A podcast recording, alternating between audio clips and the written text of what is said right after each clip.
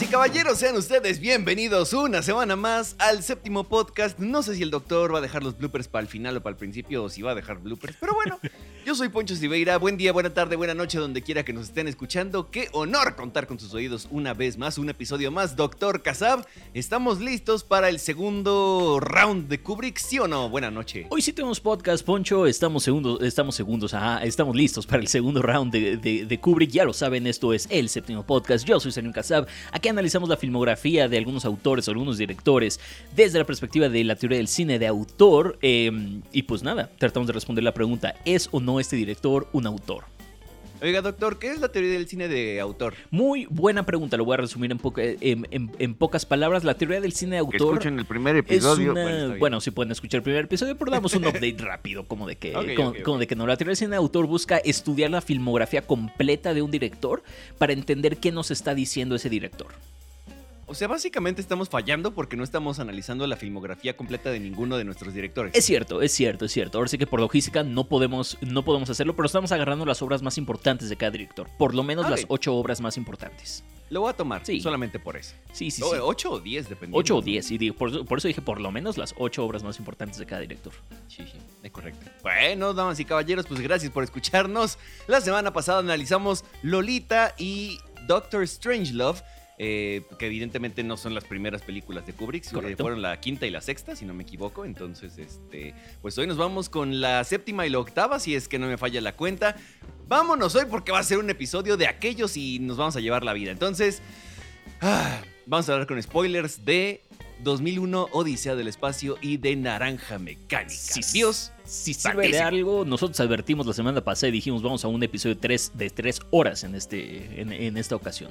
Chale, No nos vamos a tengo tres tres horas, pero sí, pero- Yo, yo no tengo tres horas, pero vamos a intentarlo. Y seguramente los que nos escuchan tampoco tienen tres horas, así que intentaremos ser breves a diferencia de otras ocasiones en las que sí nos explayamos medio, medio gacho. In the mood for love te estoy viendo a ti. Perdón, una, una disculpa con esa. Y Chunky Express y Fallen Angels, que de nuevo al día Ah, de hoy es nuestro, es nuestro episodio más, más, este, más escuchado. Entonces, pues. Vamos a ver si bien. este le puede ganar. Digo, no es que quiera que le gane, simplemente son dos películas que vale la pena analizar de principio a fin. Completamente emblemáticas. Venga, Poncho.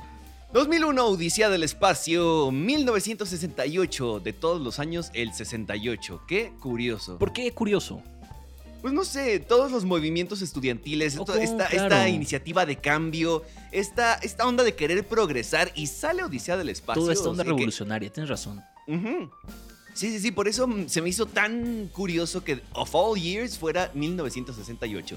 Escrita, producida y dirigida por Stanley Kubrick, es la única película de las que vamos a analizar que la escribió eh, Stanley Kubrick. Eh, tuvo ayuda, no, no estuvo solito, pero, pero es un crédito original, no está basado en un, en un libro, en una obra, en un lo que sea. ¿no? Según yo sí estaba, pero probablemente, o sea, pero estoy seguro que tú revisaste ese dato, entonces voy a, voy a, voy a tomarte la palabra.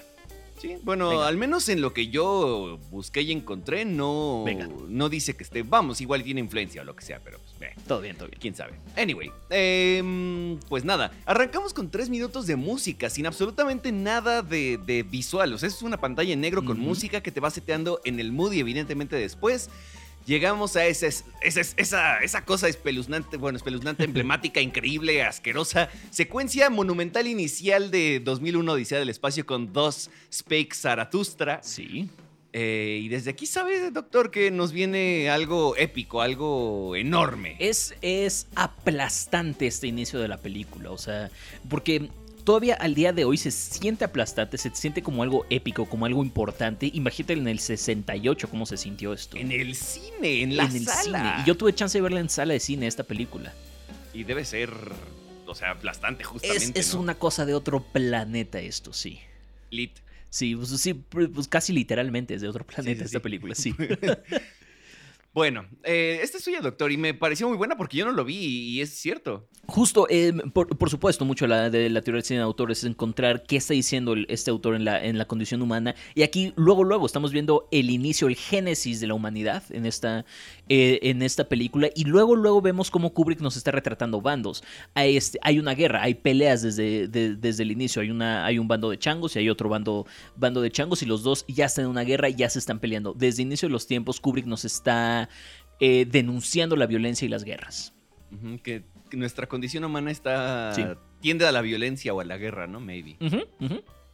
Y de hecho, me parece interesante en los statements que pone Naranja Mecánica después de. ah, no, sin de duda. lo que hemos visto, Porque justo ¿eh? Kubrick está dividiendo, nos está diciendo nosotros mismos desde siempre estamos generando esta, esta línea divisora entre nosotros.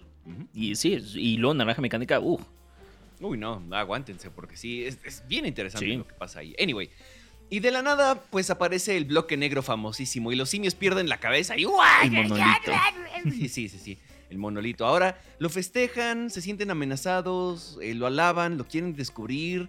Todo esto y nada a la vez. eh, ¿Qué significa? Eh, He visto muchas cosas y puedo resumir en nadie sabe y nadie supo. Claro, por supuesto, es una mezcolanza enorme de, de, de- de cosas nuevas. Creo que lo que podríamos, con lo que lo podríamos llegar a comparar, por supuesto, no ha pasado. Es que de pronto llegue un, un, este, una nave alienígena eh, y que todos la estemos viendo, ¿cómo reaccionaríamos todos?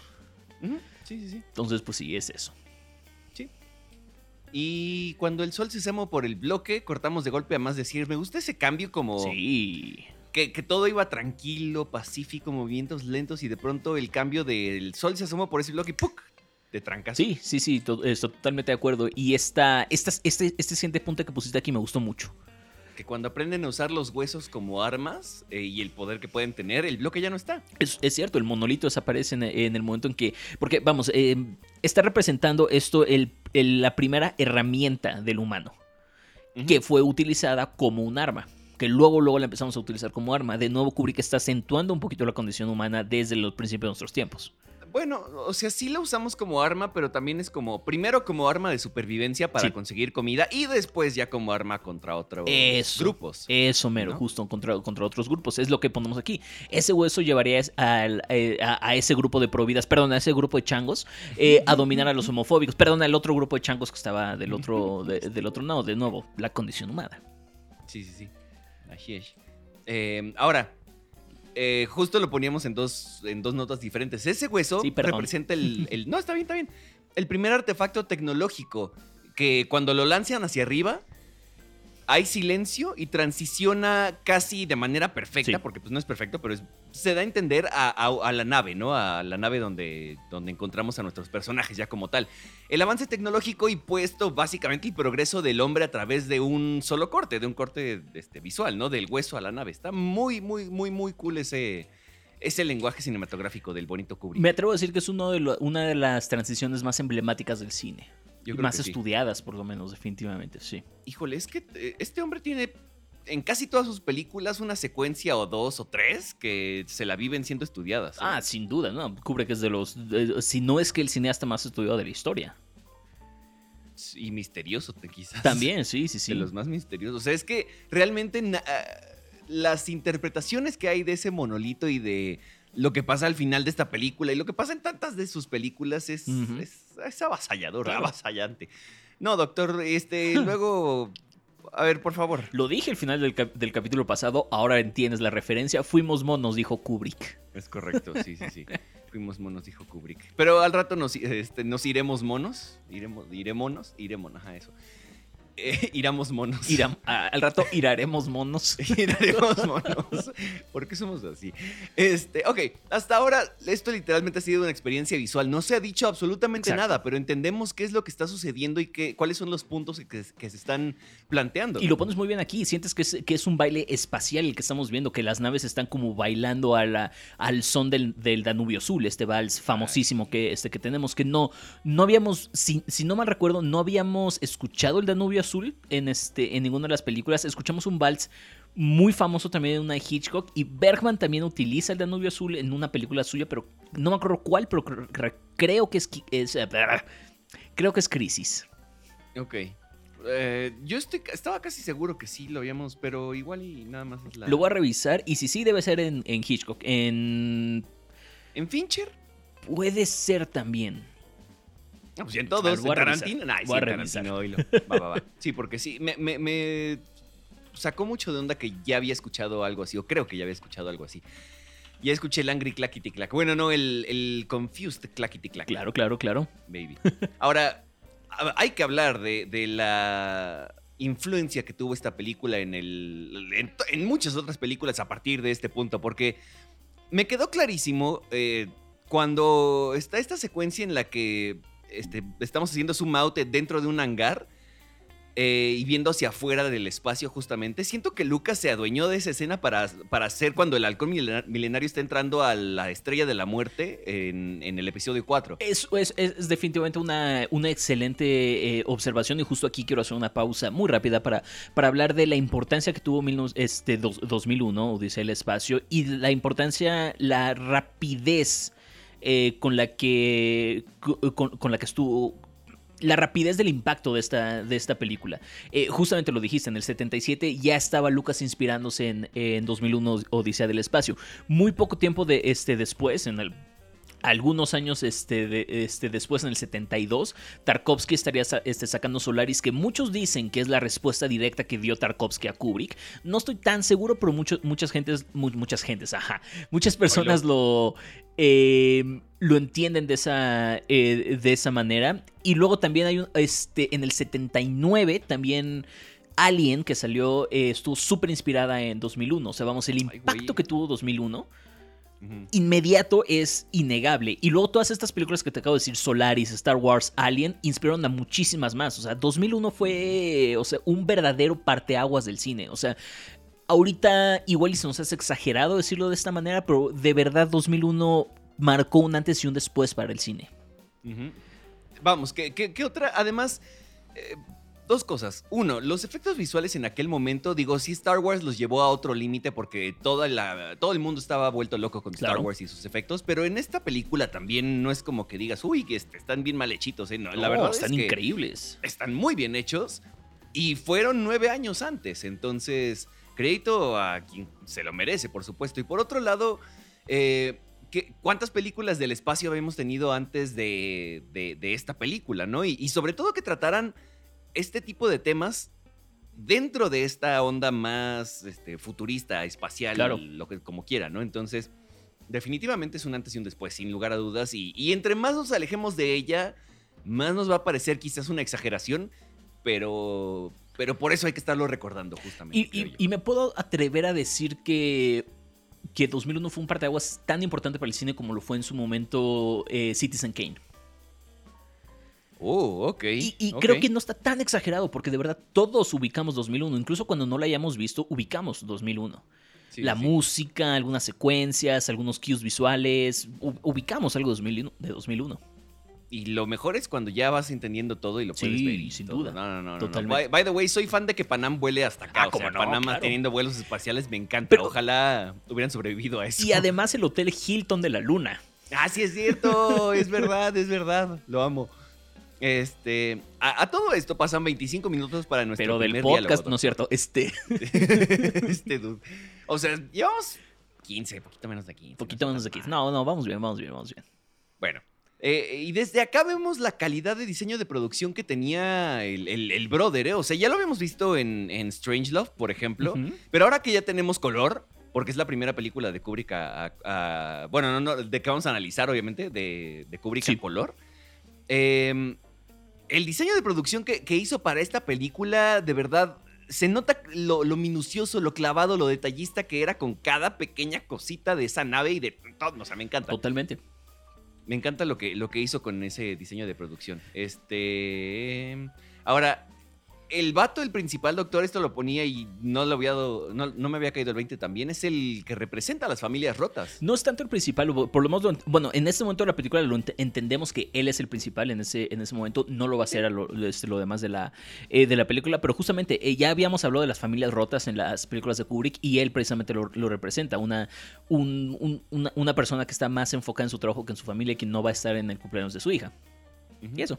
Me gustó muchísimo la siguiente anotación que hiciste aquí la onda de que los gringos y los rusos están conviviendo juntos. Recordemos que la película anterior a esta fue Doctor Strange Love, en la que sí los gringos y los rusos están conviviendo, pero por necesidad. Por esta cuestión de que si no conviven, el mundo se va a ALB, básicamente.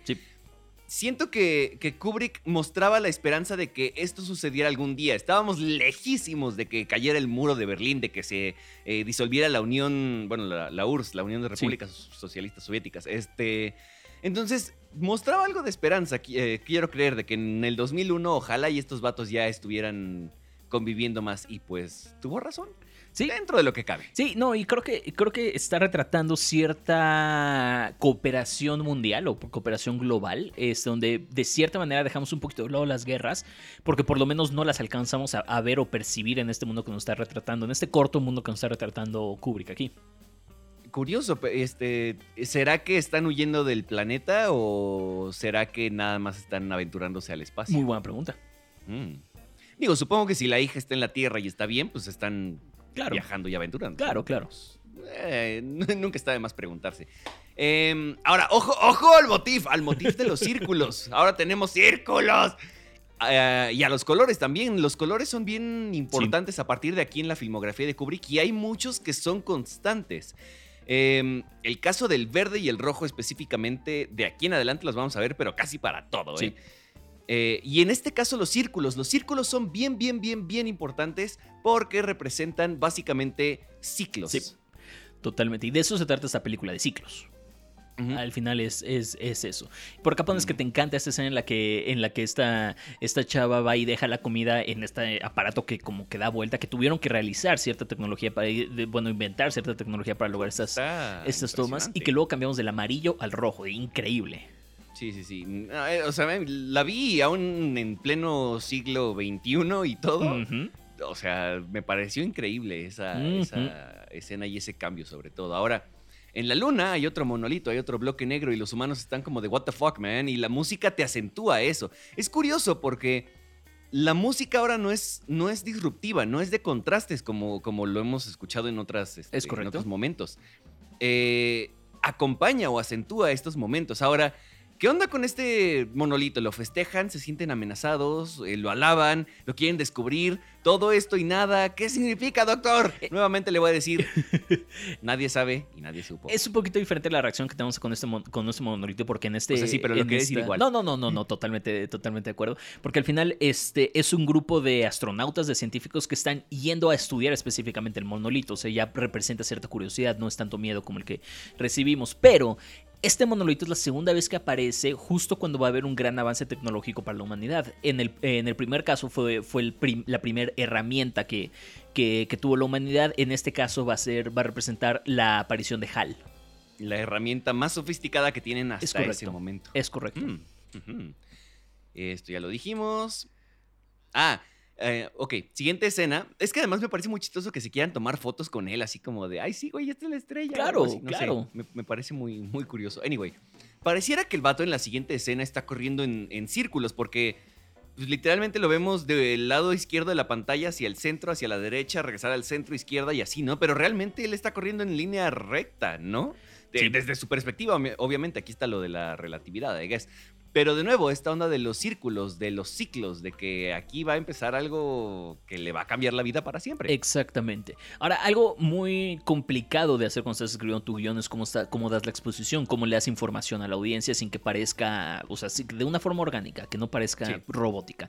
Y Kubrick lo hace muy bien aquí. Están los astronautas viendo una entrevista que, le hicieron, que les hicieron a ellos acerca de, de la misión que están, que están teniendo. Se me hizo muy buena idea. Sí, sí, sí. Y como dice usted, de manera muy orgánica. Sí, de manera muy orgánica, definitivamente. Hay una frase aquí que dicen justamente en la, en la entrevista eh, que va más o menos así, este, traducida ya. Me estoy poniendo en el mayor uso posible y creo que eso es todo lo que cualquier entidad consciente podría aspirar a hacer. No sé por qué, pero de verdad, o sea, en cuanto la escuché fue como, esta línea es, está bien interesante. Sí. Porque está, evidentemente está hablando acerca de los humanos, ¿no? Porque somos entidades conscientes Claro. y demás, pero está hablando acerca de la computadora también, de la HAL, que de alguna manera ya es una entidad consciente, pero a la vez no lo es. O sea, es duda de que si, si, si está hablando de la computadora o no. Y ahora, también expresa lo que Kubrick está diciendo de que, güey, por Sí. favor, usa su cerebro y, y- y ponte a hacer algo de tu vida. O, o sea, sé de uso para él, porque no sé, o sea, son dos cosas que me vinieron a la mente con esta frase que me gustó buen. Y creo que le diste el clavo con todo lo que dijiste ahí, ¿eh? Ah. Sí, muy bien. Si tengo la aprobación del doctor, no me importa nada. Ah, come on. No, no. Ahora, em, el error en la tecnología es uno de los principales temas de, de Kubrick, ¿no? Que ya lo habíamos dicho, doctor. Esto lo consulté con mi profesor de cine. Eh, señor Brennan, una- un, un saludote si nos, está, si nos está escuchando. Es un gran conocedor de Kubrick. Gran conocedor de Kubrick. Eh, es su director favorito. Eh, en- entonces justamente le pregunté cuáles para él eran los temas principales de Kubrick. Y me dijo el error en la tecnología, el error en, los- en la humanidad, el error en el sentimiento humano o el error en la tecnología son sus, son sus principales eh, temas. Además de un personaje, de un personaje que va a tender a- o al suicidio o al homicidio. Y eh, que los personajes emprenden viajes. Y pues bueno, ¿qué, qué- viaje más, más grande que este, obviamente, que estamos Sí, viendo en sí, sí. 2001. Entonces, justamente, el error en la tecnología es uno de los temas principales de Kubrick. Y Hal, específicamente en esa entrevista que- de la que estamos hablando, menciona que él es incapaz de cometer errores. Muy interesante. Sí, sí, sí. Y también, digo, ya el- eh, eh, siento que además del error en la tecnología, que pues sí, también esta onda del miedo de que la tecnología la vaya a regar o se vaya a apoderar de lo que hacemos o de nosotros, ¿no? Así de vaya a conquistarnos. Ya lo veíamos en Doctor Strangelove. Claro, la sobreconfianza que podemos tener en la tecnología. Ah, sí, Sin duda. de alguna manera, Sí. sí. Y, y esto también, ¿no? Lo, lo- lo ponía yo también. El temor de que las computadoras llegaran incluso a sentir emociones. Sí. Que pues, ¿cómo nos vamos a diferenciar de una computadora entonces? ¿No? Sí. Eh, deja tú que lo vean como el sexto miembro de la tripulación, que pues ya es algo como de, ay, güey, ok. O sea, una computadora un- que ya lo toman como un ente que es un miembro de la tripulación, sino que la, la- la- la computadora puede sentir. Sí. Sí, com- este, completamente. Es, es una idea que arrojó Kubrick ahí a la mesa y que luego retomaría Ridley Scott con Blade Runner y haría toda una película Sí. acerca de qué significa ser humano. No, bueno, y además, o sea, ¿cuántas veces se han tomado ese tema otra vez y se Sí. ha hecho y cambiado y movido y explorado por mil? Porque es un tema bien interesante. Sin duda, sin duda. Que pues, es lo que nos define como humanos. Esta parte de lo que nos define como humanos siento que nos puede dar muchísimo para hablar en, en muchísimas direcciones diferentes. No, sin duda, y es una de las grandes temáticas que, que- que toca 2001. Sí, sí, sí. Entonces, pues sí. Y justamente lo mencionabas hace rato, los errores de la, de la tecnología, y ya hicimos un hincapié en uno, en, en una de, de estas menciones, y precisamente uno de esos errores es los, lo que obliga a la tripulación a salir a repararlo. Dice, oye, está fallando tal pieza. Ah, bueno, pues hay que salir a, a repararlo. Y luego, y no conforme con eso, resulta que no está fallando esa pieza y regresa y dice, ay, perdón, cometí un error. Resulta que igual y no está fallando. Ok, ¿cuál fue el error en realidad? Los dos sabemos cuál. Este, Mm. ya después de haberla, este, de haberla visto, pero sí, es el error de la tecno- tecnología que estamos viendo aquí. Sí, sí. Y, y después, bueno, no, después, en esa misma escena, la tensión eh, de cuando sale a intentar arreglar la antena o a ver qué onda. Excelente. O sea que nada más es durante los 10 minutos o whatever que dura esa escena, simplemente un flow de oxígeno y la respiración del dude. Sí. Y ya. Sí. Y eso te pone de, de- de nervios, o sea, porque es como de, o sea, estás eh, en el espacio, estás viendo qué onda, ¿no? Es, no sabes si la antena está bien o no y eh, dependes de otra de otro ente y no, no, a mí me tenía así con las manos en, el, en, en- en la silla. Totalmente de acuerdo con, este, contigo. Kubrick, obviamente, siendo un maestro lo que, de lo que está haciendo. Sí, sí, sí. Y, y- y excelente uso del, del sonido. O sea, él, él y Hitchcock, ya lo decíamos, Sí. son experiencias completamente visuales. Sí, Pero aún así, los dos entendían la importancia del sonido y además lo que el sonido puede hacer si está bien utilizado. Sí. Eh, y aquí queda clarísimo, lo que Kubrick hace es, este, o sea, fabuloso, fabuloso. sin duda. Ahora, esa toma de, de Hal, o con Hal al fondo, este, con pro- profundidad de campo mientras los dos este, astronautas están hablando, o sea, icónica, emblemática, todo el mundo la ha visto al Sí. menos una sola vez. Y luego el, el, el- el POV de Hal viéndolos hablar también, tam- es otra de las... O sea, toda esta escena completa es icónica a, a morir, Sí. ¿eh?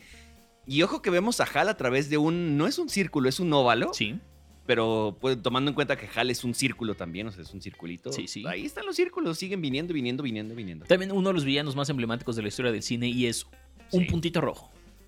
Y ya. sí, sí, sí, sí. Es todo. cual. Con una voz súper paciente y súper calmada. ah, por supuesto, maldito. sí, como la tuya. Ese güey debería ser ASMR. Sí, sí, como la tuya.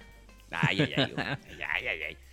Eh, le juro, doctor, que este fue mi primer intermedio, ¿eh? No me lo puedo creer, pero de nuevo, ¿ves cómo de pronto hablamos de esta pequeña brecha generacional que existe entre tú y yo? Y Sí. aquí lo vemos este, una, una vez más. A mí me tocó, a mí me tocaron todavía intermedios en el cine. No, uy, no, yo nunca he visto un Sí, intermedio. en el Dios cine. mío, qué raro. Sí, qué raro se me hace eso. Al, al menos que yo recuerde, pero estoy casi seguro que no. Claro. O sea, es mi primer intermedio. Y luego, después de ese intermedio, más música sin absolutamente nada de, de visual. Y luego, luego volvemos a la respiración y al oxígeno fluyendo. Y otra vez este, ya te condicionaron, entonces estás otra vez como de. ¿qué va a pasar? Y pues de pronto, Silencio. hijo, hijo de su hijo de su madre. ¡Qué maravilla! Y sabes qué pasó, aunque, aunque no veas qué pasó, ¿no? O sea, Claro. eh, no sé, me, me- me encanta, me encanta, me encanta, me encanta. Ah, Tenemos Bueno. por primera vez una mirada, esta mirada clásica Kubrick, eh, que la veremos más adelante, este, no sería la última definitivamente. La primera que analizamos, pero no sería la última. No va a Que es la cuando, cu- cuando el este, astronauta está yendo por su compa pues, ya muerto, básicamente. Sí, sí. este, yo así de, pues, ¿por qué va por él? Ya que, o sea, ya está muerto, déjalo, ¿no? Pero ya después es como de, ah, oh, oh. Pero, pero sí, justo está yendo y aparece por primera vez esta mirada. No sería la última ni siquiera en esta película, ¿eh? No. Porque después viene una que sí está mucho más cañona, pero definitivamente es el inicio del, estoy cayendo en la locura, ¿qué está pasando? O sea, ¿qué onda, no? Sí. Y cuando deja ir a, o sea, va por su compa, ya lo tiene, ¿no? Y después regresa a la nave, es como, Hal, déjame entrar. Nel, güey. Y, y lo deja ir. Y le dice así, bueno, no le dice adiós, pero, pero sí le dice adiós y lo deja ir. Y yo, güey. No". ir. Pero de nuevo, ve cómo Kubrick, eh, de una manera muy fría y calculadora, está, está filmando toda, toda esta escena. Una vez más, él no se está comprometiendo a la, Sí, a la no. escena. Él Sí, no te lo está es- mostrando como algo trágico. Así tú lo entiendes como algo trágico porque lo está pasando, pero Kubrick no te lo está diciendo. Kubrick nada más te lo está contando. Es súper objetivo. Sí, Lo eso. que decís, es objetividad sobre la condición humana y sobre lo que está sucediendo sí. en sus películas. Ahora, ya que regresa, lo veíamos con su traje rojo, ¿no? Y que, ay, olvidaste tu casco, entonces, uy, yo creo que no vas a entrar, güey, saludos, bye. Y logra entrar y se pone un casco verde, entonces su traje es rojo, su casco es verde. Es la primera vez que vemos este color en, en- en la película, además, ¿no? Este, o bueno, así de, de contrastante. Sí, Eh, ¿Qué significa, doctor? creo que ahorita lo vamos a, a ver en, unos- en unas notas. Me parece muy bien, me parece muy bien. Pero justamente, como lo dices, hasta este momento el rojo había sido prevalente. Que por supuesto da mucha, mucha idea de alerta en esta película del rojo. Sí, no, nada más empezando con Hal así de Ujú. cuérdate de este sopenco. sí. Exactamente. Y pues no, ¿verdad? Ahí van, ahí te- te- tenían que ir, ¿verdad? Pero bueno. Y pues justamente entonces llegamos a este escena donde desconecta Hal. Hal canta esta canción de Daisy, Daisy. ¿De qué color es la habitación, Doc? ¿Se acuerda? Es este, la, ¿cuál habitación? De donde está el cerebro de Hal y lo está desconectando. Ah, es roja. Y además tiene el fondo verde, Sí. o sea, el, el- por donde entró es verde. Sí, no, y es una de las, de las tomas más bonitas de toda la película. Sí, es preciosa. Toda esa secuencia Sí, sí, sí, de, es, "Uh". es- es- es- increíble en la... eh, bueno, bueno, tú fuiste a una de las exposiciones de Kubrick, ¿no? Te tocó en Alemania. No, no, no entré a la exposición de Kubrick, este, porque además ni siquiera pude acabar de recorrer el maldito museo. De pronto eh, dieron las cuatro y fue como, ya vamos a cerrar. Y yo, güey, ¿qué son las cuatro? No chinguen. Y pues sí, me corrieron. Híjole, qué feo. Sí, entonces ni. Pero, pero sí me hubiera gustado entrar. Y más ahora después de haber visto eso, pero bueno. No, estuvo, estuvo aquí en México y justamente el casco rojo que vemos en esta escena estuvo aquí expuesto en, este, en, en México, junto con el Oscar también que ganó Kubrick por esta ¿El película. casco rojo o el casco verde? El rojo, si no me recuerdo fue el rojo el que, el que estaba acá. Mm, ok, Bueno. Pero sí. Ahora, después de esto, eh, otra vez, bueno, ya desconecta Hal y se supone que ahora sí ya vamos hacia Júpiter y todo el rollo. Y de pronto empieza un tripsote, pero, o sea, durísimo. Que, que además la música de esta película también, o sea, además de, de toda la onda este, pues, de- que ya habíamos dicho del. Danubio, el Danubio Azul y todo Spake y todo el rollo, eh, bastante interesante la onda musical de esta, de esta movie, pero eh, el ojo del astronauta nos recuerda de nuevo a Hal, ¿no? O sea, como la similitud que puede haber entre la tecnología y nosotros, pero no a la vez. Claro. O sea, las diferencias y las similitudes, no sé. Lo voy a dejar sobre la mesa, en el tinterito. Sí, de acuerdo, de acuerdísimo con, este, contigo. Y justo como lo pones aquí, el verde representa el inicio y el final de la vida. Y lo, lo dejan claro, sobre todo con esas últimos, esos últimos momentos en, el, en los que este brother está en su cuartito. Sí. casi todo es verde y blanco. Sí. Y pues. ah, ahorita llegamos a eso, pero, pero ahí mismo hay otro bloque y como, ¿What the fuck, doctor? ¿Por qué hay otro bloque? Eh, pues hay otro monolito, ya lo habíamos dicho. Es cuando hay un avance tecnológico, o por lo menos una, una parte trascendental en la tecnología de la, este, de la humanidad. Hay muchas interpretaciones de lo que quiso decir Kubrick, este, Kubrick aquí. No estoy seguro que exista una, una este, definitiva. Creo que simplemente es cierto viaje cosmológico, trascendental, existencialista donde él mismo, donde Bowen se está viendo a sí mismo en diferentes épocas de su vida, eh, de joven, de medio viejo, de ya viejo, y luego son estos ciclos donde, donde termina con el bebesote viendo a la, a la Tierra, la, la historia de la humanidad y demás. Y lo que yo pregunto justo aquí es, ¿será que el feto es Bowman volviendo a Bowman, volviendo a nacer y rehaciendo el, el, ciclo de nuevo? Todo está hecho en verde, ¿no? Sí. Y aquí es donde nos queda claro, el verde es el, el, inicio y el final de la vida. Básicamente igual con, con Hal cuando lo desconecta y hay verde. Sí. O sea, su casco es verde. Sí.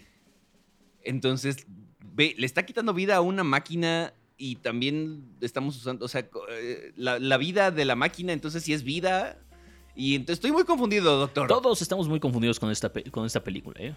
Sí, o sea. Y, sí. y, y, algo que me gustaría dejar este un poquito en claro aquí es que muchas veces nos clavamos. Eh, eh, en tratar de entender absolutamente todos los simbolismos y todo lo que está tratando de decir la película, no solo esta, el cine en general, y muchas veces no es tanto acerca de descifrar específicamente lo que está tratando Kubrick de decir, sino qué te hace sentir a ti y qué significa para es ti. correcto. Y... Es la maravilla del arte y es Exacto. el objetivo del arte. Exactamente. Me acuerdo que alguna vez Nef, un saludote a Nef, me dijo, la diferencia entre el diseño y el arte es que el diseño transmite lo mismo y el arte no. Mm, ok. Y se me hizo muy interesante justo. Sí, sí, sí, de acuerdo. Y, y es justo, o sea, cada quien puede interpretar diferentes cosas de diferentes películas. Sí. Al final, esa es la maravilla de, de- del cine y del arte en Claro. general. Que cada quien se puede llevar lo que se le antoje mientras no sea una jalada tampoco. O sea, así de, vi la Land y claro. me, este, me quiero suicidar. O sea, no, no, güey. Este, tranquilo, pide ayuda. Este... Pero, pero sí, es, eh, son cosas que nos hacen sentir, son, son imágenes, sonidos, son todo esto que nos hace sentir y es una maravilla. Y eh, estamos vivos a fin de cuentas. Claro. Ahora, Doctor Strangelove se cuestionaba el presente y el futuro cercano. Ujú. 2001, por un lado se cuestiona un poquito nuestro pasado, eh, pero pues, no mucho obviamente, pero sobre todo se enfoca en nuestro futuro más lejano Sí. y no solamente como civilización, sino como qué hay más allá de la vida, ¿no? O Sí. qué hay al final de nuestra vida. Son estas ideas existenciales y grandes eh, que, que presenta Kubrick las que nos atrapan en sus películas. Sí, si bien, justo como lo dices, si Doctor Strangelove está presentando la preocupación de Kubrick por la guerra y por estos avances tecnológicos específicamente enfocados en la guerra y de cómo nos estábamos nosotros conduciendo hacia nuestra propia condena, en 2001 es sobre la trascendencia humana y cómo perdemos esa humanidad en el proceso. Eh, de nuevo, muy parecido a lo, que, vimos en Doctor Strangelove, es el avance humano que nos está llevando a la destrucción. En Doctor Strangelove fue justo en la guerra, en esta parte es la parte tecnológica específicamente, hasta dónde estamos perdiendo nuestra humanidad. Eh, por supuesto, habla sobre el miedo de la tecnología y cómo nos está alcanzando y hasta rebasando. Todo esto envuelto, como bien lo dijo Poncho, en ciclos y en círculos y cómo todo vuelve a comenzar. Quote Dream Theater con este, el Metal Album. Exactamente, sí. Sí, sí, sí. Y ay, qué bonitos tiempos, oiga. Qué buenos tiempos cuando, cuando eres, eres relativamente principiante en el rock y en el metal y te vuela la cabeza todos los conceptos de Dream Theater. A mí sí me siguen gustando No, al día a mí de también, a, mí- a- a- a mí también, pero pues podemos admitir un, un poquito que es como que, ah, sí, me volaba la cabeza más por la idea de los conceptos que por la música en general. Me siguen gustando muchísimo, siguen siendo mis bandas favoritas, pero en su momento los empezamos a escuchar más por el concepto y la idea. Ok, sí, de, eh, de acuerdo. Parte de lo bonito de ese tipo de bandas es que Claro. tienes esa parte y además después ya que dices, ah, ah, la música, oye, sí, la música. Claro, sí, sí, sí, y está bien.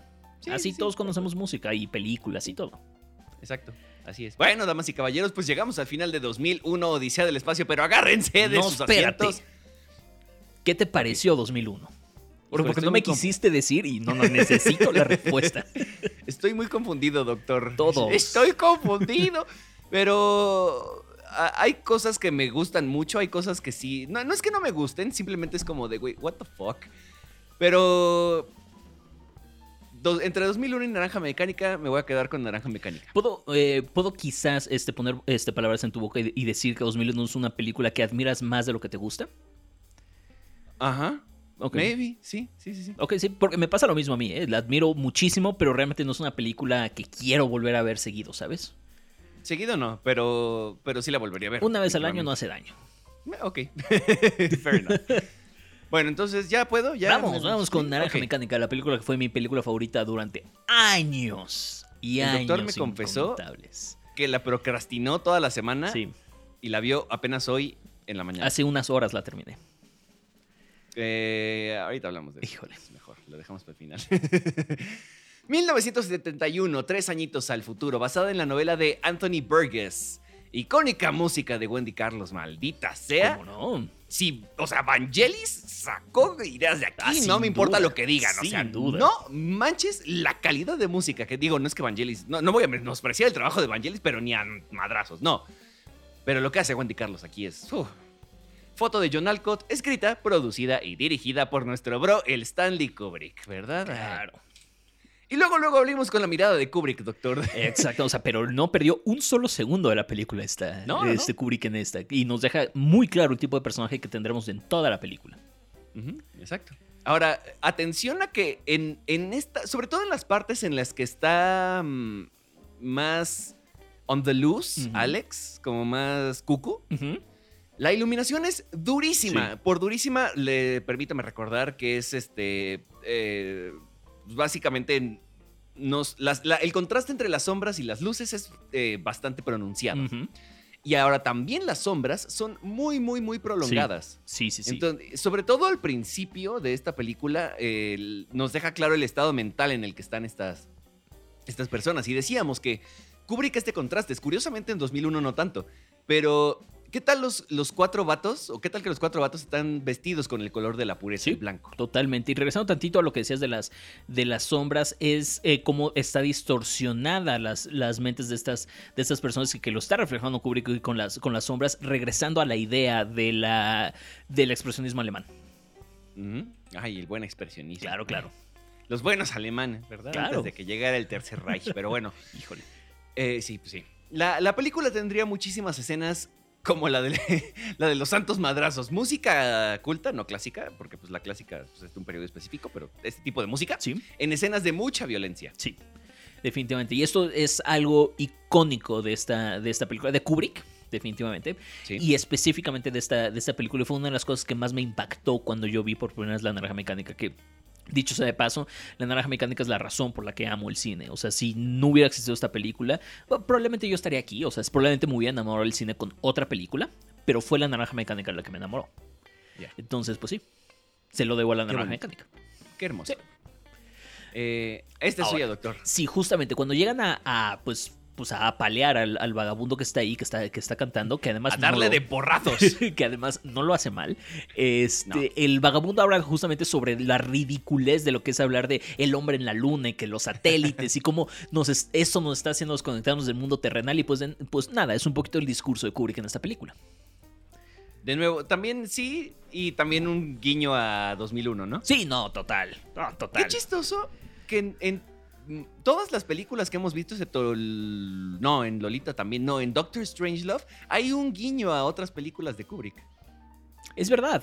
Sí, tienes, Está interesante. tienes razón. Igual y si le buscamos a Doctor Strangelove le encontramos, ¿eh? Seguramente sí. Seguro. Pero a simple vista, o sea, me acuerdo de Espartaco, por ejemplo. Claro, ¿no? sí, en Lolita. de- sí, sí, sí, exacto.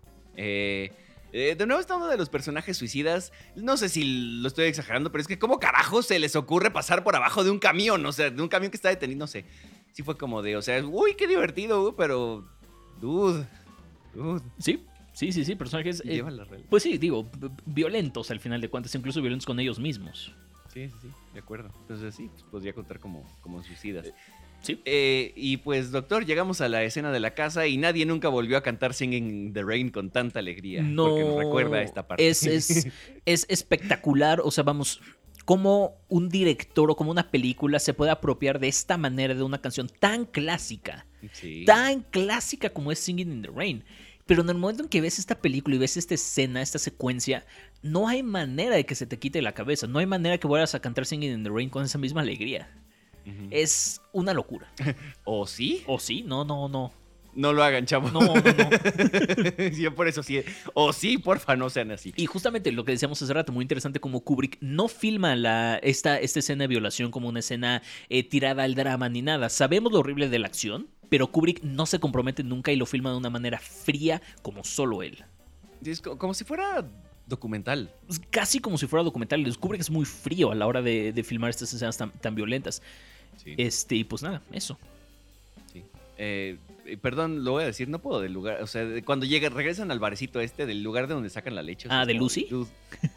Lu- no sé si, no me acuerdo, no sabía. Ah, no, sí, se llama Lucy. sí, es se llama. Lucy. Sí, sí, sí. O sea, no el bar, el bar tiene un nombre, no lo recuerdo en ese momento, sino la estatua de donde sacan la leche, esa leche en particular, eso se llama Lucy. O sea, sí, sí fue como, güey, por, pero. O sea, a la vez, jajaja, lo siento. Este, perdón por tener tres años. Este. Perfecto, después de que pasamos por tus tres años, ahora cuéntanos un poquito de tu siguiente nota, un poquito xenofóbica. no es xenofóbica. Yo creo que los chilenos dicen lo mismo de nosotros, pero Seguro. esta película es como escuchar a los chilenos hablar. No entiendes un carajo. Es que sí, son, do- son dos cosas. Es un acento inglés pesadísimo. Sí. ¿Es como escocés o irlandés o algo? Británico, vamos a decir británico. Británico. y así, lo, así los estamos. Es un acento Sí, británico pesadísimo, pero además es, es un léxico que no existe. Sí. Es una jerga futurista, por así, este, por así decirlo, que existe en el libro de Anthony Borges y que retomó Kubrick para la película. Entonces, pues sí, es, es, es, es, es un léxico complicado. Ya me hiciste sentir mal, oye. No, no, no, bien, estoy yo no soy xenofóbico, los chilenos me caen bien. A mí tengo- también, a mí también. Yo sí, pero es que de verdad a veces es como de, ah, que la wea la chucha, lo que güey, ¿qué? Seguro dicen lo mismo de nosotros, los Sí, no, chilangos seguro. específicamente. Sí, ni sí, o del- de los del norte también, ¿eh? Y Yo, yo a veces no los entiendo los del norte. Sí, a ver, bueno. a ver ponle, ponle a cualquier persona de Latinoamérica a ver y tu mamá también y que le entiendan. Sí. Sí, que el- cada quien hace, ¿cómo es? Cada quien hace de, de, de su culo un papalote o algo, Ah, sí, sí, sí. algo así. Sí, sí, sí. Y los chilenos, todo, toda Latinoamérica es como, güey, ¿qué? ¿Qué? bueno, Perdón, sin el güey, pero... Justo cumplió 20 años en esta semana y tu Ah, mamá sí, también. cierto, Es verdad. Me encanta esa película. Hay que analizar a Cuarón. Bueno, ya, we digress. venga. Eh, ahora, el montaje de cosas horribles con la novena de Beethoven, la primera vez que lo ves es como de, oh, oh, oh, oh, oh, Sin fuck". duda. O sea, la- lo primero que te ponen obviamente es la carota del, del este, Ludwig van, Sí. Que es austriaco, pero a la vez belga. Ya no me acuerdo de dónde es el, el dude, pero es, es un- hablan alemán de donde venía, pero no- es que según yo tiene un pasado belga, pero, pero también es austriaco. Bueno, Pues era una Eh, vez. anyway. No, a ver, este, entonces. o sea, sí, este, sí, sí. Habíamos hablado de la familia rota. Pero, este, ahorita le confirmo. Ah, no, sí es alemán el dude. What? Según yo fue austriaco, pero nacionalizado alemán. Maybe. ¿O ese fue Mozart? Mozart era austriaco. Ah, ok, ok. Lo Sí, estoy confundiendo queda- con Mozart. Una, una dispensa, muchachos. Maybe yo también. Ok. No, sí, sí, sí. Eh, la, la- la- el town, el, este, la ciudad donde nació eh, era del, del ducado de Austria, entonces sí, no estoy. Mm, Ok, ok, ok. Pero que ahora es, la regi- es una región en Bélgica, entonces con razón estoy tan confundido. Ah, Ok, ok, ok. Que, que, por cierto, me causó muchísimo conflicto durante toda la película que se refieran a él como Ludwig. ¿Por qué? Es porque es Ludwig. O sea, sí, pero. Pero. so- Eso lo sabemos usted y yo, doctor. O sea, sí, pero me causaba mucho conflicto. ya sabes cómo son en Estados Unidos, dicen, o sea, no dicen este, María, dicen María. Me vale. No dicen Rodrigo, dicen Rodrigo. Vámonos a la siguiente nota que justamente habíamos hablado hace rato de las familias rotas y aquí está perfectamente bien, bien puesta. Los padres separados y el hijo este, eh, del hijo y pues preocupados por él. Sí, sí, sí. Y pues pobres padres. ¿no? Pues sí, la neta es que Y sí. después, y se pone peor, ¿eh? Y se pone mucho peor.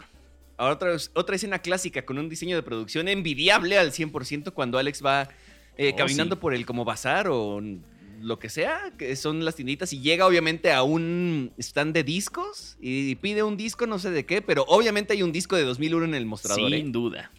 Sí, sí, sí. Qué maravilla. Sí, ¿y sabe qué es más maravilloso, doctor? El ¿Quieres saber gatito. qué es más maravilloso? No, ¿cuál? El gatito, son los- todas las 27 mil gatitos. qué bonitos, todos bonitos, está bien peludito, está bien bonito. Bueno, y yo, y yo, yo teniendo este Fincher flashbacks otra vez como en Girl with the Dragon Tattoo, y yo así de porfa que no les hagan nada a los pichidatos porque si no me va a dar algo. y también Wong Kar Wai flashbacks, que también estaban torturando al pobre gatito. La chingada, ojalá se muera.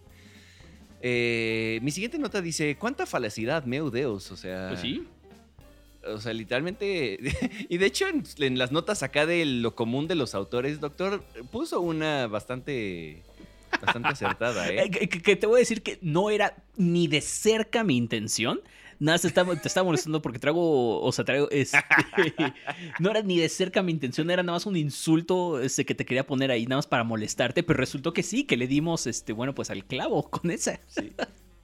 Ay, eh, su metáfora, doctor, de que le dimos al clavo me encanta, ¿eh? Gracias. Muy bien. Este, eh, porque el doctor me puso pito hasta abajo, yo jajaja, sí, cierto. Y también hay que decirlo, Sí, también. Ya pasamos por las patas, ya pasamos por las piernas, ahora estamos con los petos y los boobs. Sí, sí. completamente. Y ahora, eh, justamente, regresamos quizás masculinidad frágil, es lo, como lo podemos decir en este, en este momento, porque sí, como lo dices, la película es muy fálica.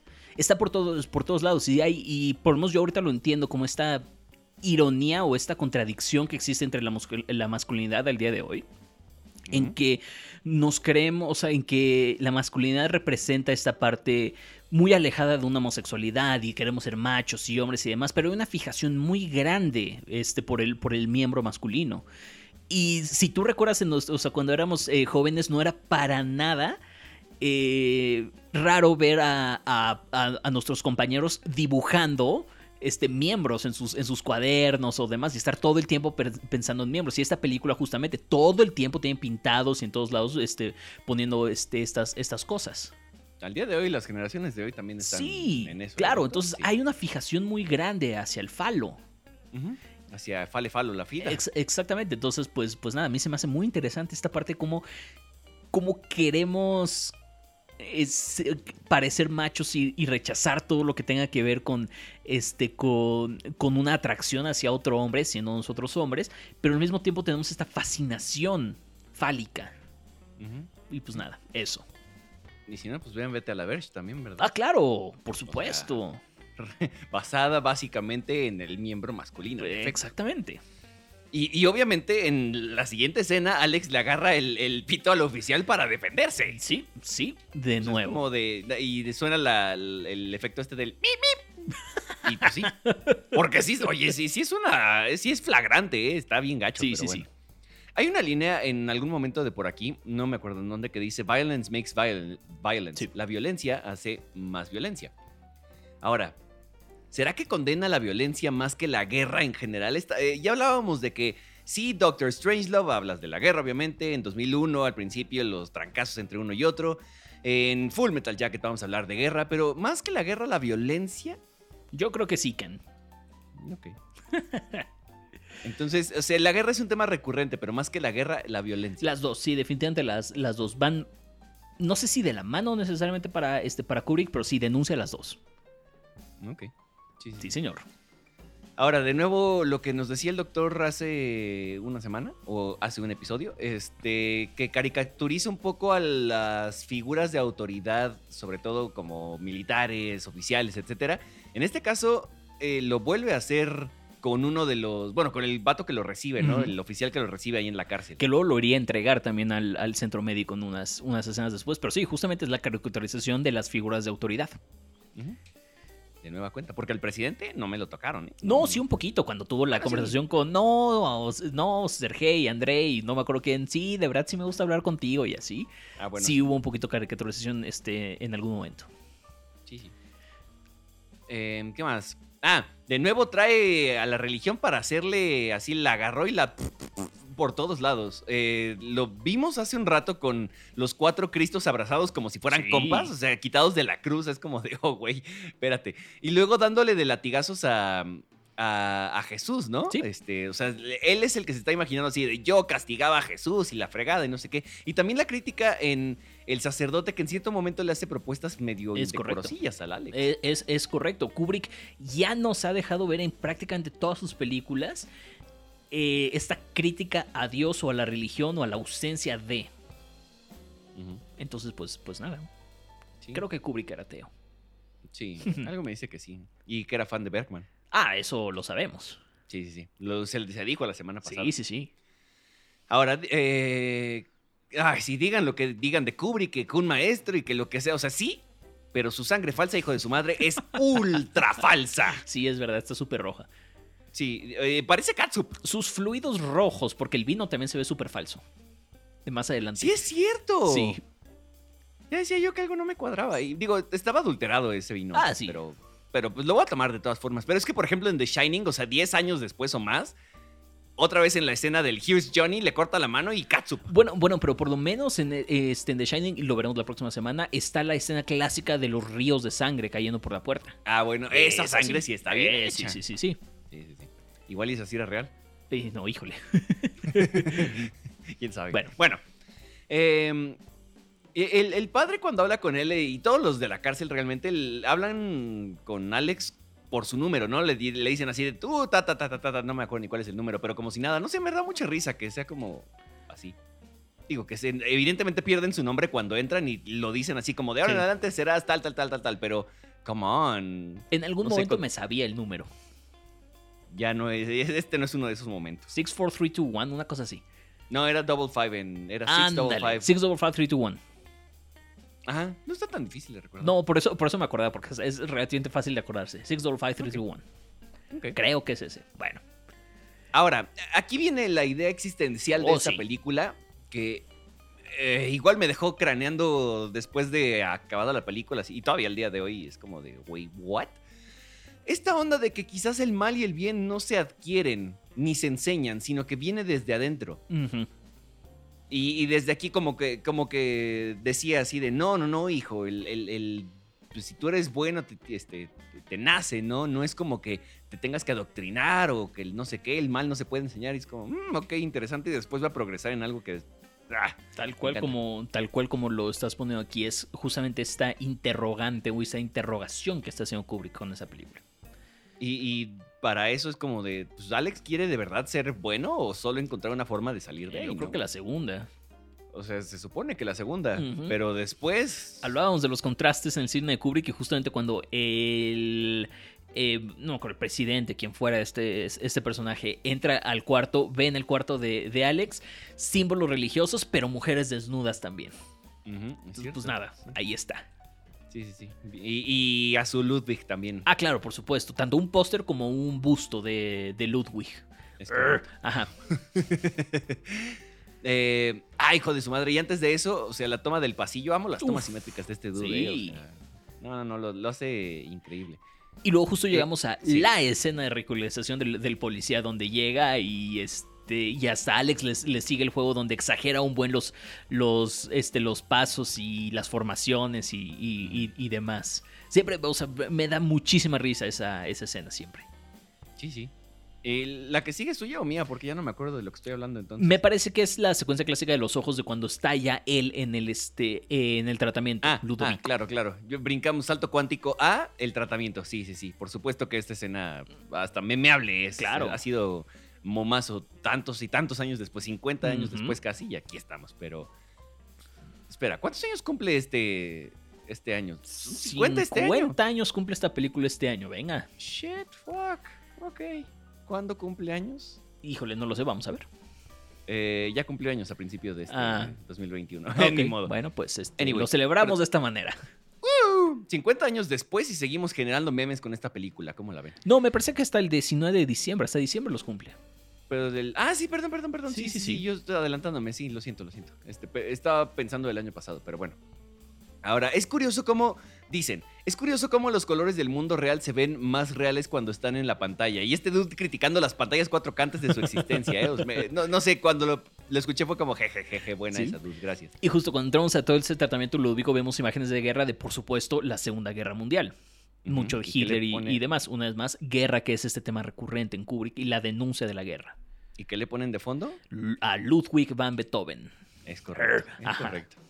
Y, qué incómodas son esas escenas, a pesar de que tú sabes que es como, entre comillas, para un bien. Sí. O sea, el hecho de verlo todo eh, apretado, o bueno, como con la camisa de fuerza, con los ojos así. Claro. Y este, no, no, no, no, no. Me parece que son incómodas AF. Sí, creo que estoy de acuerdo contigo. Y ahí llegamos a esta temática que hemos dicho del error humano en la parte de la tecnología, cuando el AI tiene un efecto que no anticipaba en el experimento, que es generar un trauma en la música de Beethoven.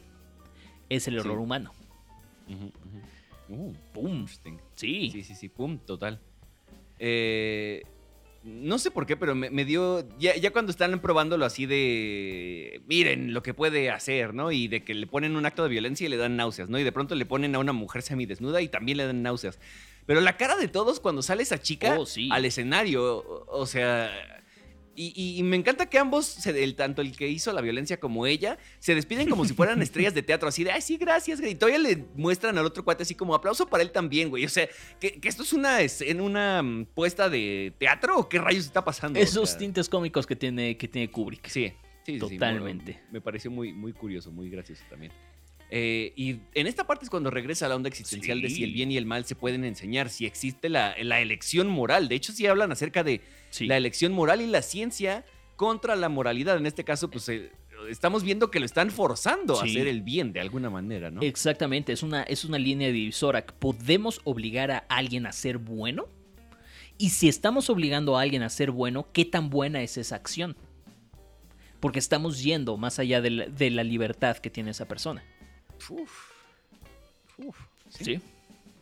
Y, y justo cuando híjole, esta Pa' escena cómo reflexionar, me- ¿eh? Sí, pues sí está para reflexionar, la neta, sí. Este, igual que con 2001 también, Sí, pero bueno. sí. Y, y ya cuando regresa a su familia y ve al otro cuate ahí, es como de, dude, la familia está, pero rotísima, ¿eh? Y los padres le tienen miedo al, al hijo. O sea, es un terror por dos lados, ¿no? Como de quedarle mal al hijo, pero también es como de, güey, sabemos quién eres y no queremos que estés con nosotros, ¿no? sí, sí, sí. Ugh, feo, feo, feo. Y no sé, me, sigue impactando el día de hoy la revelación de que los, Hmm. los policías son, son sus ex compas. Dos cosas. para- Para ese momento digo, creo que queda claro que Alex está pagando por sus pecados del, del pasado, lo que le hizo a su familia, lo que le hizo al vago, lo que le hizo a sus, a sus drugos. Eh, entonces, nada, son, son estos ciclos de nuevo que están regresando hacia, hacia Alex. Pero ahí te va. Los policías tienen el número 665 y el 667. ¿Quién es el 666? Maiden, no, no sé, este... ¿quién es Pues el que está en medio de ellos dos, ¿no? Sí. Alex. Ah. Ugh, ¿No te gustó? no. Nada. Chale. Bueno. Bueno, algo malo tenía que tener, ¿no? Sí, algo medio cringy tenía que tener esta, esta película. Está bien, está bien. Este, ahora, en esta parte justamente que está pagando por sus pecados y por todo lo que hizo, siento que de alguna manera está diciendo que la violencia es un poco necesaria. Eh, incluso cuando es usada para bien o como en defensa propia, porque si el dude hubiera podido regresárselas, Sí. O sea, si hubiera podido así de, ah, sí, güey, yo te hice mal, ay, perdón, o sea, ya, ya soy otra persona, ¿no? Pero no me crees y entonces me puedo defender, o sea, Creo que- contra toda la bola, no sé. Justo, estamos regresando a este, a este dilema moral de que est- esta persona está obligada a hacer el bien y a no poder responder violentamente. ¿Qué tan bueno es eso en realidad cuando es impositivo de esta manera? Ujú, sí. Y pues nada, habíamos dicho que, que James Earl Ah, Jones sí. no iba a ser el único Darth Vader que veríamos en las, en las películas de Kubrick. Aquí de- tenemos el segundo. El actor que hace Julian en esta, en esta película es el actor que interpreta físicamente a Darth Vader, por lo menos en el episodio 4.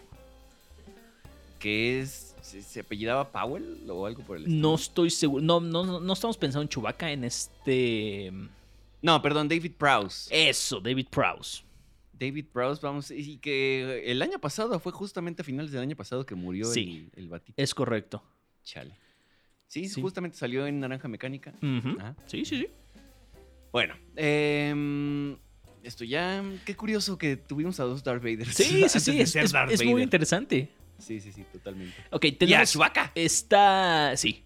Tenemos estas dos. est- Esta nota la pusimos dos veces. Una disculpa. Si quieres, la voy a, voy a borrar esta, esta primera. Vámonos con la siguiente. Ok. Venga. Eh, No sé por qué, pero que yo no alcancé a leer. Pero. Ahora, este, eh, este- este es otro personaje que cae en la locura. A pesar de que estaba trastornado des- desde el inicio, es ahora cuando está cayendo en la locura. Porque es como de, güey, o sea, estoy obligado a ser bueno, no puedo hacer absolutamente nada malo, aunque sea para mi bien o para mi no perjuicio, porque me estoy sintiendo mal. Y ya me arruinaron a Beethoven, además. Sí, completamente. Y luego llegamos a esta parte donde este, el, el- el viejo que fue violentado en al- este, al- al- algún tiempo atrás, quiere utilizar a Alex como un instrumento político. De, de decir, em, realmente no lo quiere ayudar, no le importa a Alex, es simplemente como un instrumento político para decir, miren lo que está haciendo el gobierno en turno. Nos está quitando nuestra libertad, nos está forzando a esto, no hay que seguir por este, por este camino. De nuevo, la maldad de la humanidad, o sea, esta línea divisora, esta línea moral que, está, que pone la naranja mecánica. Hay muchísimo de tela donde cortar aquí. Sí, sí, sí. Y luego el contraste también de la maldad del viejito Oh, mientras, sí. él está- mientras Alex está todo tranquilo cantando Singing in the Rain en el baño. Sí, sí, sí. Ese, ese contraste me gustó un buen también.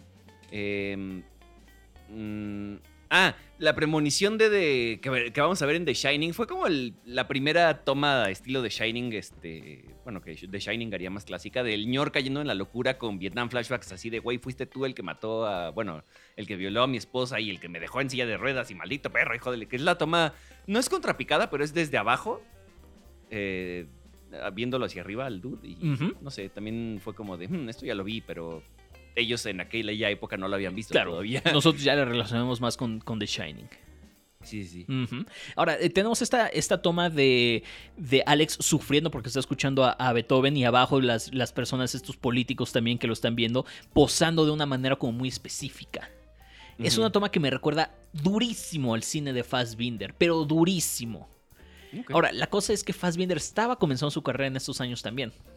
Entonces, Ah. no sé quién tomó de quién. Pero esas, esas poses de esas dos personas simplemente posando mientras están fumando, viéndose una a la otra y están pasando otras cosas lentas alrededor de ellos es tan Fassbinder. Ujú. Pero bueno, Y ahora, doctor, quiero volver a traer esto de lo que decían hace rato, la violencia genera más violencia. Y a fin de cuentas, llegando al final de la película, pasamos por muchos cambios, pero no cambiamos. Alex no cambió. regresamos a lo mismo. Por lo menos Alex, si, si bien empezó y terminó prácticamente en el, en el mismo lugar, como lo dices, pasaron muchos cambios, pero no cambió nada. Ajá. Y es, esta parte temática de Kubrick también, de que hay cambios, pero a la vez no cambiamos. Exactamente. Entonces, sí. Y pues nada, Y otro de nuevo, Sí, el personaje suicida, personaje ¿no? suicida. Mejor morirse a pues sufrir esta tortura. Sí, a la tortura de voy a escuchar a Beethoven y me voy a me van a dar náuseas, ¿no? Eh, y de nuevo, Alex otra vez puede pensar en sexo y en violencia sin las náuseas, al igual que eh, pues, escuchar la, la novena, ¿no? Pasamos por muchos cambios nuevamente. Sí. Pero nada cambió. La naranja mecánica al final. Ay, espera, perdón, dígalo, perdón, dígalo. doctor. En el- la, la nota pasada más bien quería decir que, a fin de cuentas, la violencia genera más violencia. Me, me refería a Alex violentó al ñor y el ñor violenta a Alex. Sí. Y ahí otra vez ciclos. Ciclos. No cambiamos nada, Ciclos. este, pero cambiamos, pasamos por muchos cambios. No, no, no, Igual que los, igual que los policías, Alex los violentó, este, los, los violentó a ellos, ellos ahora lo están violentando a él. Entonces, pues, pues nada, la, la naranja mecánica nos habla de los errores humanos en, cuanto a la manipulación de la condición humana, lo que decíamos hace rato. La, eh, la moral, la línea divisora mo- moral, de qué tanto de lo que estamos haciendo aquí es realmente moral y realmente está, está ayudando a la sociedad, más cuando es impositivo y no es una y no entra dentro de la libertad. Kubrick propone un juicio, eh, un juicio de la violencia, pero con un grito de des- desesperación nos dice que la única salida es el suicidio, pero ni eso lo termina ayudando. Porque, y, y al final nos está diciendo, no podemos escapar de la violencia porque está dentro de nuestra condición humana. Fuck. Híjole. We're doomed. Está- exacto, es lo que, de lo que habla la, la Naranja Mecánica. Una película, eh, llevaba rato sin verla, durante muchísimos años fue mi película favorita. Hoy te puedo decir muy, muy acertadamente que no, no es mi película favorita ya. No lo es. Eh, sigue siendo una gran película, siempre va a ser especial para mí, pero ahorita estoy bien con la Naranja Mecánica. Ok, qué bueno. Todo bien con la Naranja Mecánica. Eso es bueno. Sí. ¿A ti qué te pareció? Ah, no sé, este. eh, me gustó un buen. Muy bien. En general. Es una gran pero- película. Pero ahora analizándola más a profundidad es como de shit, fuck. Sí, hay cosas bien, bien, bien interesantes por ahí. Sí, sí, es, es densa y propone cosas muy, muy oscuras. No sé si oscuras, eh, pero pues Dependi- dependiendo del lado al que te inclines en esa reflexión, porque si es muy de reflexión, sí. Sí. puede ser o bien oscura o pues no tan oscura. Sí, de acuerdísimo. Y pues nada, damas y caballeros, qué bueno que ya pasamos por esto, porque hijo de su madre. ah, Qué buena qué, semana tuvimos. qué raid, ¿eh? Qué, qué, qué viajezote totalmente. No, y, y lo que falta todavía, o sea, sí estoy de acuerdo que esta fue la, probablemente la semana más pesada, pero seguimos con Barry Lyndon y The Shining, que son dos Maldita películas también bien, bien pesadas y profundas. Sí, sí, sí. Uf. Barry Lyndon, here we go, tres horas de película. Pero te voy a decir que se pasan bien rápido, ¿eh? Solo la he visto una vez y recuerdo que la vez que la vi sí fue así como que, wow, ya terminó, ok, está bien. No sentí las tres horas para, para nada. Ok, ok, lo, lo voy a tomar, doctor. Qué bueno, qué bueno. Vamos a ver. Bueno, pues nada, damas y caballeros, gracias por estar con nosotros en esta entrega del séptimo podcast. Dos de cuatro en cuanto a Kubrick en el último mes de la primera temporada. Doctor, pues ya vámonos, fuimos monos, dijo Kubrick. Y sí, o sea, sí, o sea, sí, es que, es que, pues, o sea, sí. ¿Sabes qué no dijimos la semana pasada y dijimos que lo íbamos a decir, pero no lo dijimos? ¿Qué? Iba- Ah, ¿con quién íbamos a abrir octubre? Sí, que íbamos a revelar de una vez el, el director de octubre y no lo hicimos. Eh, es, es un mañoso usted, doctor, ¿eh? Bueno, pues lo vamos a hacer ahorita. ¿Ah, sí? Sí, ¿Seguro? sí. Bueno, este fue el séptimo podcast. Yo soy. Este, ¿quién va a ser el director de Ok, como lo saben, este, nos quedan solamente dos entregas más del séptimo podcast antes de terminar esta primera temporada y que nos podamos ir a descansar. eh, porque ha sido bastante pesado, la, la verdad ha sido increíble y de verdad estoy agradecidísimo con Poncho por acompañarme en este viaje, pero ha sido pesado. Al, al Sí, sí, final de cuentas sido- sí ha sido pesado, entonces nos vamos a ir a descansar tres meses, vamos a regresar en octubre, por supuesto con toda la intención del mundo de regresar en octubre porque es el mes del terror. ¿Y qué mejor autor de terror que Que Rob Zombie. No, Que Imagínate, John ¿no? Carpenter, ok, no, no, no. Que Wes Craven, ok, ok. Que David Cronenberg, ok, no, ninguno de esos. Que Ari Aster, o sea, sí, pero tiene dos películas. Ari ¿no? Aster, sí, por supuesto. O este. eh, Eggers también. Robert Eggers, sí, sin duda. Estaría bueno, pero. Pero pues no. Estaría bueno, pero pues sí, justamente como dices, pues no. Estamos hablando del maestro del giallo italiano. Bueno, el giallo es italiano por definición. El maestro italiano del giallo, Darío Argento. Uno de mis grandes directores favoritos. Mejor conocido por. Por eh, Profondo Rosso, por Inferno, por eh, Bird with the Crystal Plumage, por eh, Tenebre, pero su película más famosa es Suspiria, la preciosa Suspiria, Que luego tuvo un Sí, remake en Dieguito. 2017, si no me recuerdo, por Luca Guadagnino, que es preciosa esa, ese remake también. Ok. Pues ahí están, damas y caballeros. De ahí a octubre hay que aguardar para ver a Darío Argento. Oh, sí. Argento. Eh, eh, sí. digo, lo puedes ver antes, pero... O sea, sí, pero bueno, o sea, sí, sí, sí. Podemos adelantar el de noviembre también para que vayan a este, para que vayamos este pues adelantando, ¿no? ¿Quieres, Digo, ¿Quieres decirlo de una vez? No tengo idea de cuál es, pero pues Bueno. igual en una de esas. Ok, bueno, pues si quieres. Ya veremos. Ya veremos. Anyway. Gracias, doctor. Vámonos. Fuimos manos, dijo Kubrick, porque sí ya nos extendimos un poquito. Una disculpa. Muchas gracias, Poncho, por una semana más acá en el séptimo podcast. Gracias por escucharnos una semana más. Esto fue el séptimo podcast donde analizamos la filmografía de un autor desde la perspectiva del cine de autor. Precisamente la próxima semana analizamos Barry Lyndon y The Shining y continuamos con este viaje de Kubrick. Hagan la tarea, damas y caballeros. Gracias. Yo soy Poncho Siveira, el doctor Casab del otro lado de los micrófonos. Buen día, buena tarde, buena noche, donde quiera que nos estén escuchando. Y hasta la próxima. Bye. Fun fact que no sé si el doctor va a poner en el... No, doctor, está cantando esa canción que ya no me voy a poder despegar a la verga. Que me gusta todo de Ah, ti. ¿Qué pasó? ¿Por qué lo hace, doctor? ¿Qué, qué, qué fun fact me vas a dar? No, no, no, le- le da- por si lo quiere poner en el, en el podcast, o sea, el doctor no deja de cantar esta canción ni aunque le paguen. Llevo toda la semana con esa canción. Sí, Ah, puedo confirmar. Bueno, al menos ayer. Ayer Ey. miércoles, no ayer jueves, dependiendo si están escuchando esto en viernes. Oh, pues, pues, pues, O depende del día de la ¿Cuándo? Sí, sí, sí. Sí, sí. Hoy si lo está escuchando miércoles. No sea, porque, no, porque de todas formas es un miércoles pasado. es cierto, es cierto. En el pasado, en algún día pasado. Es correcto. ¿Por qué, por qué somos así?